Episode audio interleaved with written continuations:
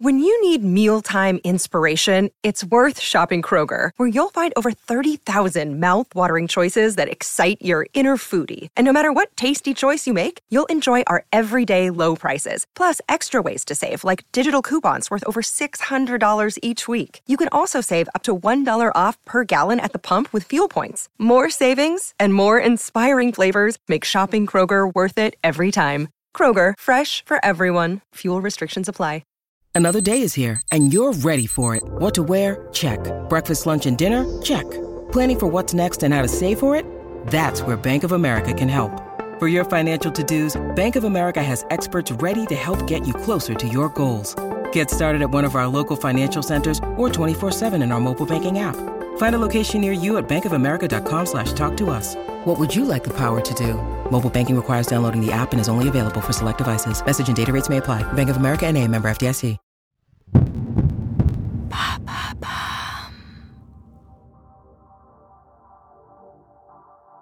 Bonjour à tous, je suis Alice Vacher. Je vous souhaite la bienvenue dans l'empreinte.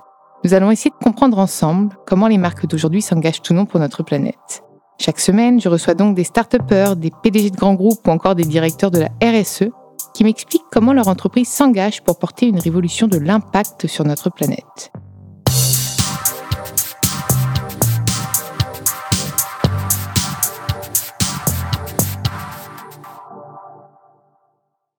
Dans ce nouvel épisode de l'empreinte, j'ai le plaisir de recevoir Éric Ducourneau, le directeur général des laboratoires Pierre Fabre, le célèbre groupe pharmaceutique et dermocosmétique créé en 1962 et un groupe français. Surtout ça, c'est important de se le redire.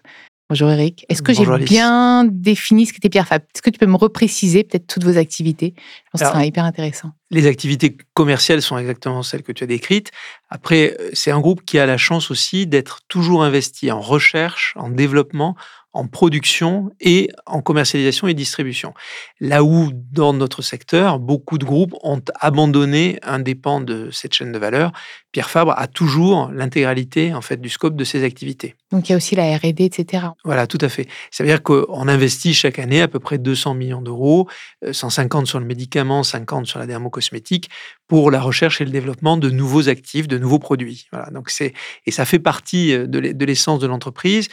Ce secteur d'activité est, beaucoup euh, dirigé par l'innovation. Les consommateurs, les patients sont en attente d'innovation et nous avons une partie de cette innovation qui est sourcée en externe mais une grande partie qui reste encore chez nous avec des équipes qui sont euh, présentes pour leur intégralité euh, à Toulouse et puis peu marginalement pour des développements de produits adaptés à la fois au climat et au pot euh, au Japon, à Tokyo, et une autre équipe à, Rio, au Brésil. J'imagine, alors surtout dans, le contexte actuel, c'est que c'est un secteur qui est hyper challengé. C'est quoi vos challenges aujourd'hui, les principaux? Je pense qu'il y en a plein, mais les principaux. Alors, si, si je distingue peut-être deux périodes dans, la période que l'on vit aujourd'hui, la période pendant laquelle la, pandémie a été euh, la plus forte, le plus gros challenge, c'était de maintenir une activité industrielle. Puisqu'en fait, nous devons fabriquer nos produits, toutes nos usines sont basées en France.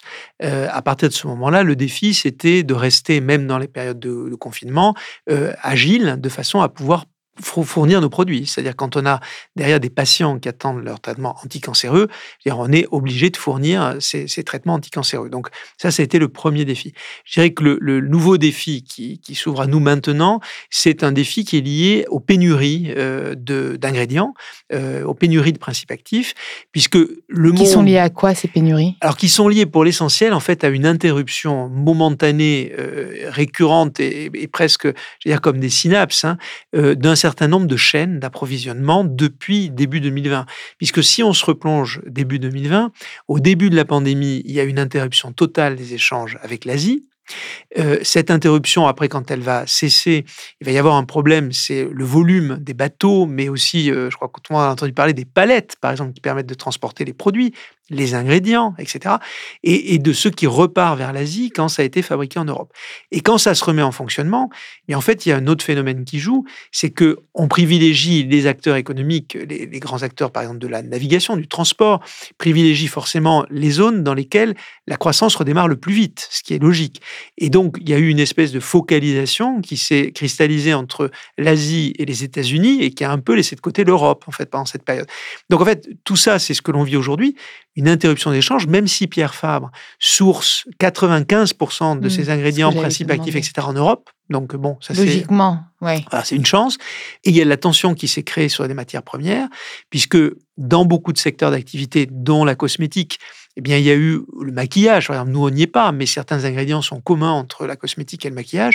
Ben, il y a eu pratiquement pas de commerce qui a été fait euh, pendant une longue période, on va dire en gros de début 2020 jusqu'à euh, le début 2021, quasiment 12 mois. Et, et maintenant que ça redémarre, ça redémarre fort, et forcément, ben, il y a des tensions. Donc quand on est un acteur, certes important, Pierre Fabre, c'est le deuxième acteur dermocosmétique mondial, mais, mais c'est pas le premier, et, et il est assez petit aussi, hein, 2 milliards et demi de chiffre d'affaires. Et bien au final, C'est déjà pas mal. c'est pas mal, mais mais il y en a qui font beaucoup plus. Donc en fait, en fait on est bah, Oui, non, forcément. bien sûr. voilà, le, le- le producteur va privilégier ceux qui font les plus grosses commandes. Et ces 5%, pourquoi est-ce qu'on ne peut pas les relocaliser complètement Alors, souvent, on ne peut pas les relocaliser complètement parce qu'il n'y a plus en Europe le, le savoir-faire. C'est une très bonne question que tu poses. Il n'y a plus le savoir-faire en Europe pour le faire. Et si on forme les gens? Alors, il faut former les gens et il faut aussi accepter un certain nombre de choses. Le, un certain nombre de- de- d'activités ont disparu d'Europe et en particulier de France parce qu'on s'est mis des mauvaises idées en tête. Par exemple, que la chimie, c'est dangereux. Aujourd'hui, on est passé à de la chimie qui a énormément euh, évolué. Par exemple, euh, dans une entreprise comme Pierre Fabre, qui fait beaucoup d'extraits végétaux, hier, on faisait des extraits végétaux qui étaient tous basés sur de l'extraction chimique. Aujourd'hui, on fait de plus en plus d'extraits végétaux qui sont des extraits végétaux verts. C'est-à-dire, euh, par exemple, Pierre Fabre a des brevets dans un, euh, pro- un procédé hein, qui s'appelle l'extrusion. On utilise l'eau de la plante, en fait, pour euh, sortir de la plante les principes actifs de la plante, pour extraire les principes actifs de la plante. On n'utilise plus du tout de solvant, par exemple, plus de produits Depuis chimiques. quand ça, ça a été arrêté d'ailleurs? Alors, pour nous, ça a été arrêté il y a trois ans. Euh, Mmh. Donc, au moment où nous avons mis ces, ces brevets au point, et, et- et, c'est une technologie propriétaire, comme on dit. Pierre Fabre est le seul à, à utiliser ce type de procédé.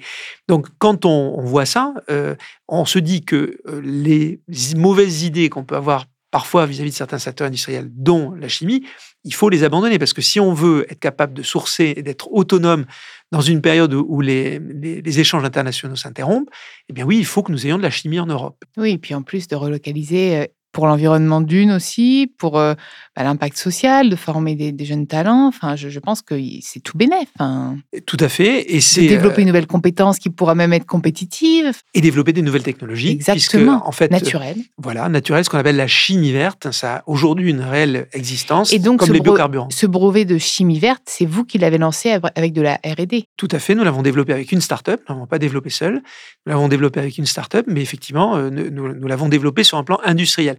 Donc là, j'imagine quand même qu'il y a vous avez une part un peu de, produits non naturels dans, les, dans vos formulations? Bien sûr, parce qu'il peut y avoir certains ingrédients qui sont difficiles à remplacer sur un plan naturel. Mais ce qu'il faut voir, c'est qu'on est sur une courbe de progrès. Donc, euh, euh, moi, je crois qu'il faut. Et puis il y a peut-être faut- des choses qu'on ne peut pas remplacer, surtout, non? Alors, il y a des choses qu'on peut ne pas pouvoir remplacer, mais euh, il y a quand même beaucoup d'espoir dans la nature. Je vais, Moi aussi, j'ai foi en la nature.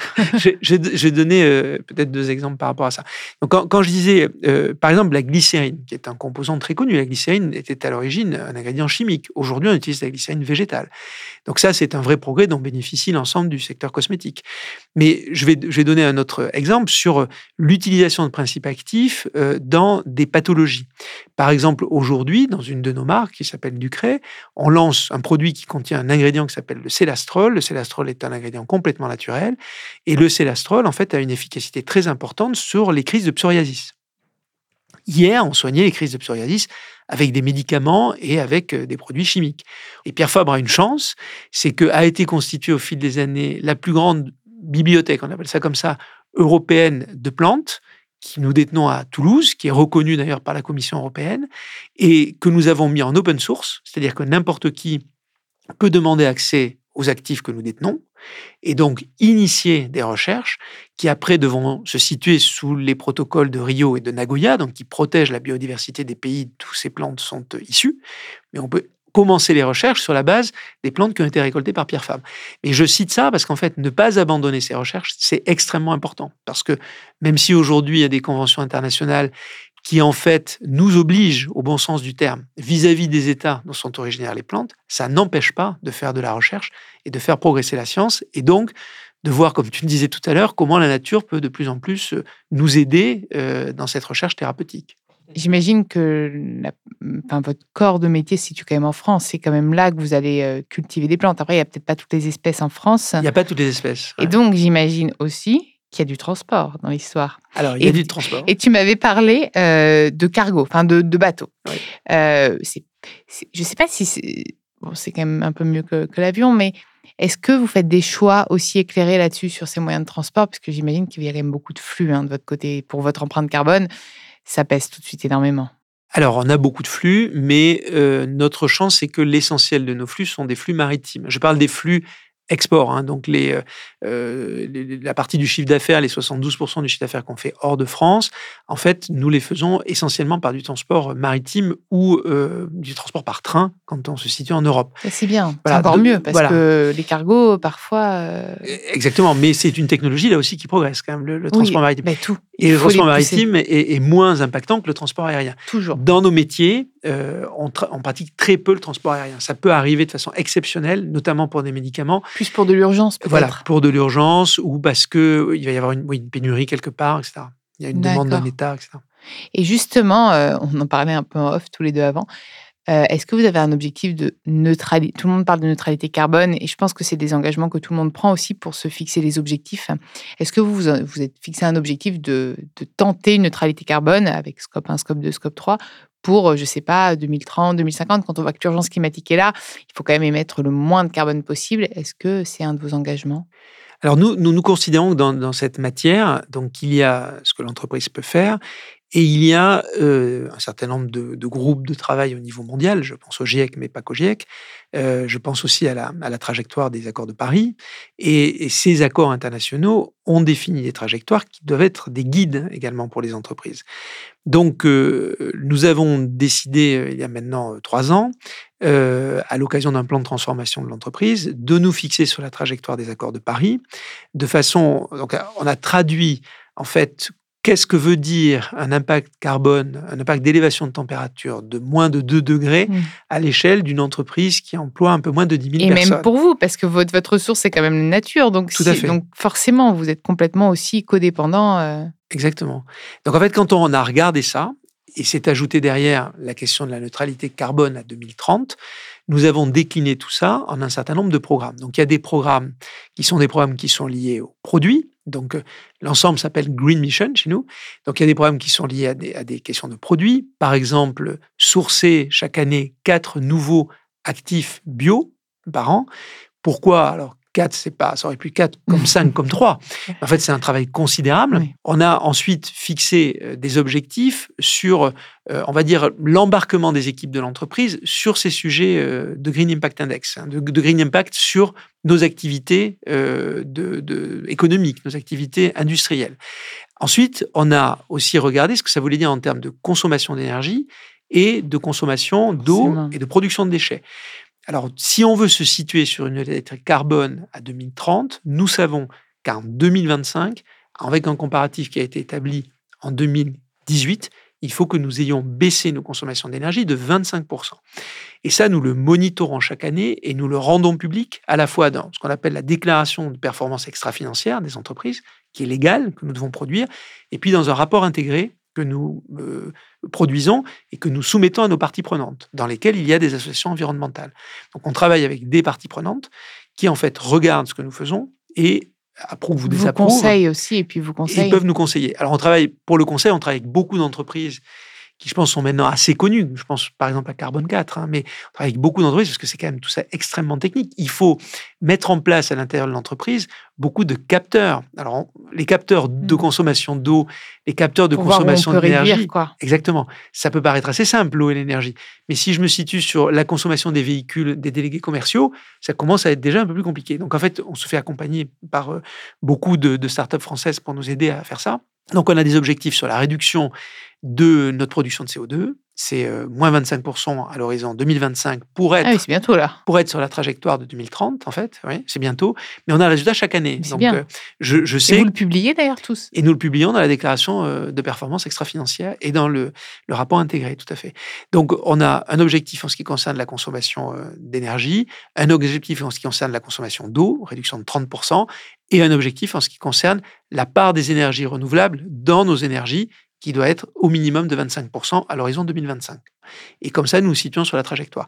Nous savons aussi que très probablement vont se rajouter d'autres objectifs, puisque les événements climatiques que l'on connaît vont certainement pousser les États, ou je ne sais pas, l'ONU, ou des organisations internationales, à nous challenger à nouveau sur d'autres aspects. Est-ce que vous anticipez un peu du coup les valeurs de Pierre Fabre, quand vous parlez de, de bio, de naturel, etc., c'est quand même dans votre ADN de préserver l'environnement et la nature. Donc, euh, je pense que c'est un peu, un peu même du bon sens de, de votre entreprise d'aller vers euh, du plus vertueux.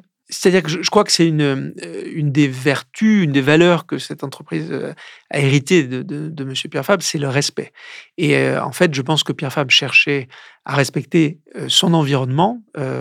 quand je parle de l'environnement, c'est les, les, femmes et les hommes qui, qui, vivaient autour de ces usines ou de ces implantations, quelles qu'elles soient, et à respecter la nature, parce qu'il avait une forte conscience de la force de la nature en fait en termes thérapeutiques. Et que comme tu le disais tout à l'heure, dans ce cas-là... C'est votre matière première. Exactement. Donc il faut la préserver. On a aujourd'hui, en fait, quand on regarde l'intégralité du portefeuille du groupe, dans lequel il y a à la fois des médicaments et des produits dermocosmétiques, si je regarde l'intégralité des références, qui sont aux alentours de 3200, il y en a 65% qui sont issus euh, de produits d'origine naturelle. Donc, c'est extrêmement important. Nous avons des médicaments, un anticancéreux, un médicament qui est utilisé dans l'hypertrophie bénigne de la prostate, qui sont des médicaments qui sont issus de plantes. Et j'imagine que dans ce produit, il y a aussi tout ce qui est packaging. Est-ce que vous essayez de réduire aussi le plastique, euh, avoir des packaging les plus éco-conçus, même virer des packaging indispensables? Alors, c'est un, un boulevard. Oui, c'est un boulevard pour la, pour la, packaging, pour la cosmétique.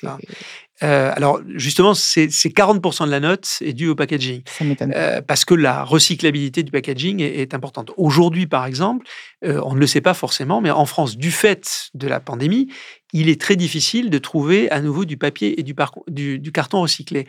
Parce qu'en fait, pendant la pandémie, où beaucoup d'échanges se sont interrompus, eh bien, nous avons consommé moins de carton et moins de papier.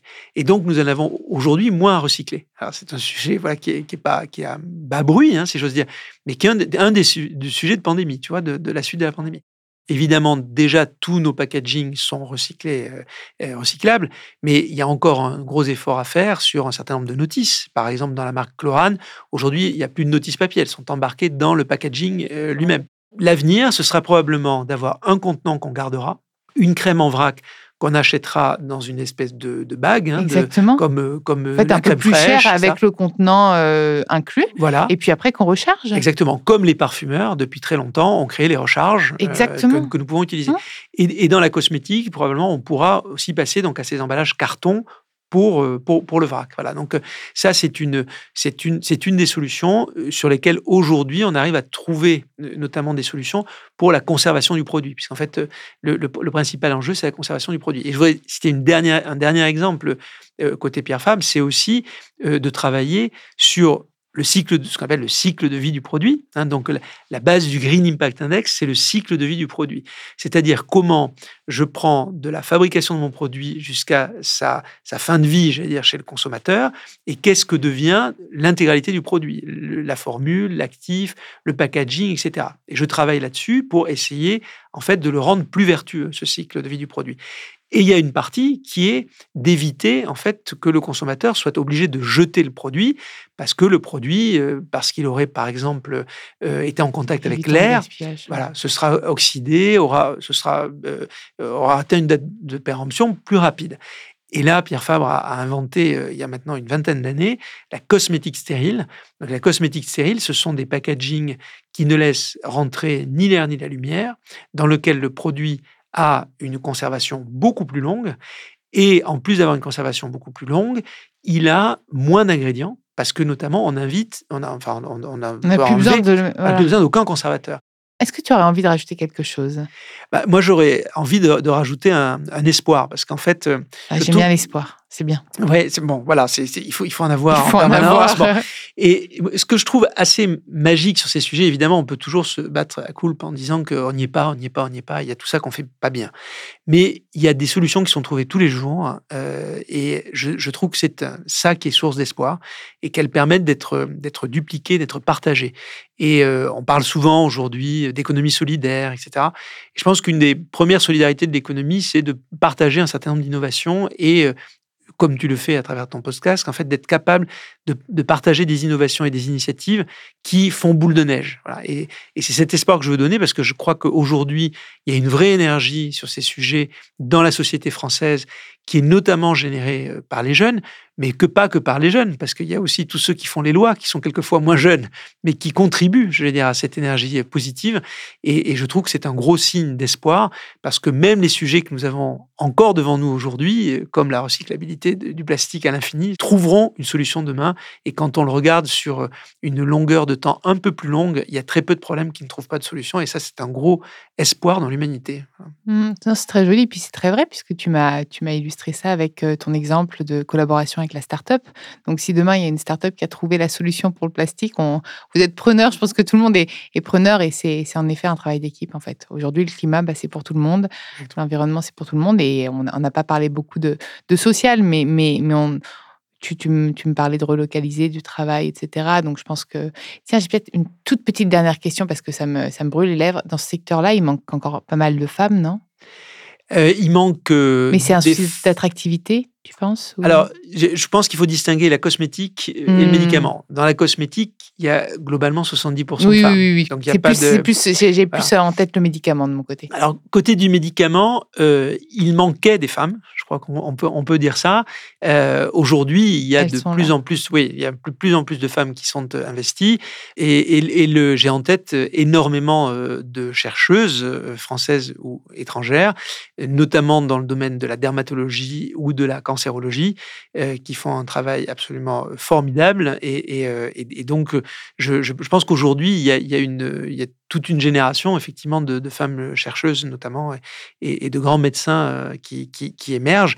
Il faut le voir aussi, ça met beaucoup de temps pour former, en fait, euh, des médecins de cette, de cette trempe. Hein. Je, je, vais citer un nom, parce que comme ça, je pense que ça permet d'illustrer, ça permettra peut-être à certains de, tes auditeurs d'aller voir. Une dame qui s'appelle Caroline Robert, le professeur Caroline Robert de Gustave Roussy, qui est la spécialiste euh, du mélanome en Europe. Eh bien, pour, pour former quelqu'un de cette valeur-là, il faut 20-25 ans de pratique médicale. Euh, et c'est ça qui donne aussi beaucoup d'espoir. Il n'y a en tout cas aucun obstacle, hein, c'est ce qu'il faut retenir. Il peut y avoir dans certains métiers des obstacles, hein, c'est comme ça que c'est souvent identifié. Il n'y a aucun obstacle dans ces métiers euh, euh, à, la, à, la, féminisation du métier aujourd'hui. Merci beaucoup, merci pour, euh, pour, pour, tous ces mots d'espoir et puis bah, pour, pour tout ce que vous faites. Continuez à rechercher, continuez à trouver, parce que c'est bien de chercher, mais c'est super de trouver. Et, euh, et puis j'ai hâte de voir, euh, bah, parce que c'est 2025, c'est ça, hein, déjà les premiers engagements, de voir un petit peu la feuille de route se mettre en place.